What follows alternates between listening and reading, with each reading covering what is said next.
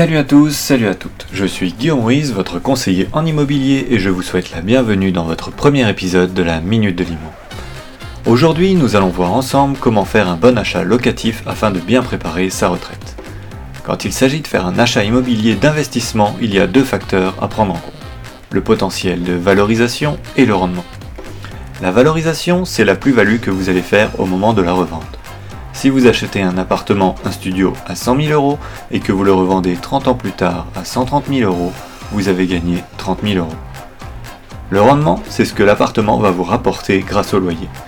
De manière générale, un appartement avec un potentiel de valorisation fort aura un rendement faible et inversement. Alors, avant de vous jeter sur le bon coin pour faire votre prochaine recherche pour un achat locatif, posez-vous cette question. Est-ce que je veux faire une plus-value forte au moment de la vente ou est-ce que je veux toucher une rente à vie? Sur ce, on en a déjà fini pour aujourd'hui.